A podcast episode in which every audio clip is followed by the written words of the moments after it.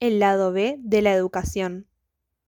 Bienvenidos a todos a esta tercera edición de nuestro podcast sobre política escolar. Las voces que están escuchando son de Macarena, Silvina, Yari y Valentina, alumnas del Instituto 19 de la ciudad de Mar del Plata.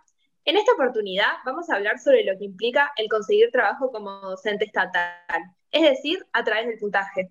Yo encontré una noticia muy interesante sobre el puntaje, pero primero deberíamos aclarar para qué sirve. Cuando te recibís como docente obtenés entre 0,10 y 0,20 puntos, según el promedio de notas, que se incrementan con cada capacitación realizada. Para anotarse en los listados docentes se debe aprobar un examen psicofísico y tener un mínimo de 6 puntos. Tal cual, yo sé que el cálculo del puntaje se realiza según el artículo 60 del Estatuto Docente, que menciona que el docente debe estar registrado en la Dirección General de Cultura y Educación, donde reciben un puntaje máximo de 25 puntos. A medida que ganen antigüedad de título, se le incrementa un 0,25 puntos por año, siendo un máximo de 10 años. Ahí es donde empiezan los problemas, ya que los puntajes se utilizan para los listados. Estos son el listado oficial, el listado 108A, el listado 108 infine, listado 108B, listado 108B infine y listado de emergencia. En estos, el puntaje se usa como un orden de mérito para acceder a un cargo u horas en el sistema estatal. La persona que poseyera mayor puntaje tiene prioridad a tomar el cargo u horas que se ofrecen en los actos públicos. Les doy un ejemplo. En un acto público de maestra de grado hay dos cargos para tomar. El primero es en una escuela, en la escuela 20, de turno tarde. El segundo es en la escuela 5, pero de turno mañana. Si hubiese cinco personas en el acto público para tomar solo dos cargos, se comienza leyendo el listado oficial ordenado por puntaje de mayor a menor. De estas cinco personas, solo dos tomarán el cargo y la prioridad la tendrá el de mayor puntaje del listado.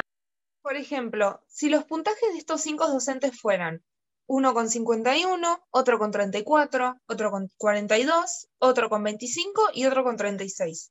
El primero en elegir sería el de 51. Si quiere, no está obligado y puede optar por cualquiera de las dos escuelas. Supongamos que eligió la escuela 20. En ese caso, queda solo la escuela 5 para los otros cuatro postulantes, donde tendrá la posibilidad de elegir, en este caso, el de 42 puntos primero. Claro, y acá es donde se producen todos los problemas, porque para obtener más puntaje hay que realizar diversos cursos y capacitaciones, pero en Argentina la gente opta por el camino fácil, y ese es el del comercio de puntos docentes. Existen entidades dedicadas solamente a vender puntos y juegan con el dinero de los profesionales. Ya que decís eso, podemos leer la noticia que traje. Como cualquier persona puede buscar en Internet productos para comprar a la distancia en plataformas como Mercado Libre, un pantalón, un secador de pelo o un parlante, también se pueden encontrar ofertas para los cursos docentes. Al buscar también en Google, llueven las ofertas de formación docente paga.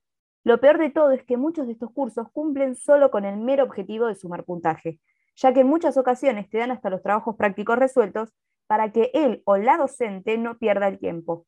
Además, quien no se cruzó en épocas de actos públicos presenciales con promotores pertenecientes a estas agencias, repartiendo volantes como si estuviesen vendiendo cualquier otro producto. Yo encontré algunas ofertas de entidades, que bueno, chicas, por temas legales no vamos a decir nombres. Una universidad ofrece dos diplomaturas por cinco puntos por un total de 21 mil pesos, llegando a poder obtener para el puntaje de otros títulos un total de 7 puntos por casi 30 mil pesos. Por otro lado, una editorial cuenta con cursos para llegar a 10 puntos por 12 cuotas de 5.900 pesos, o sea, un total de 70.800 pesos. Mientras que otro proyecto educativo propone cursos para el puntaje anual de 1,21 por el costo de 3.500 pesos. Totalmente, una locura. Juegan con el dinero de los docentes. No tienen suficientes puntos para agarrar un cargo, pero si no trabajan no pueden acceder al dinero para comprar puntos y así poder acceder a un cargo. Se crea un círculo vicioso donde los que salen ganadores son las entidades y nunca los docentes. Para ir cerrando, me gustaría dejarles una reflexión, ya que esta situación deja al descubierto una gran contradicción. Son los mismos docentes que no cuentan con cargos fijos y un bajo salario quienes terminan siendo empujados por la crisis a pagar estos cursos de valores exorbitantes para acceder lo más rápido posible a la titularidad. Sí, muy real esta contradicción que los docentes viven día a día. Bien, y con esto nos vamos despidiendo. Saludos y nos pueden escuchar en el siguiente podcast. Nos vemos. Chao. Chao. Gracias por escuchar el lado B de la educación.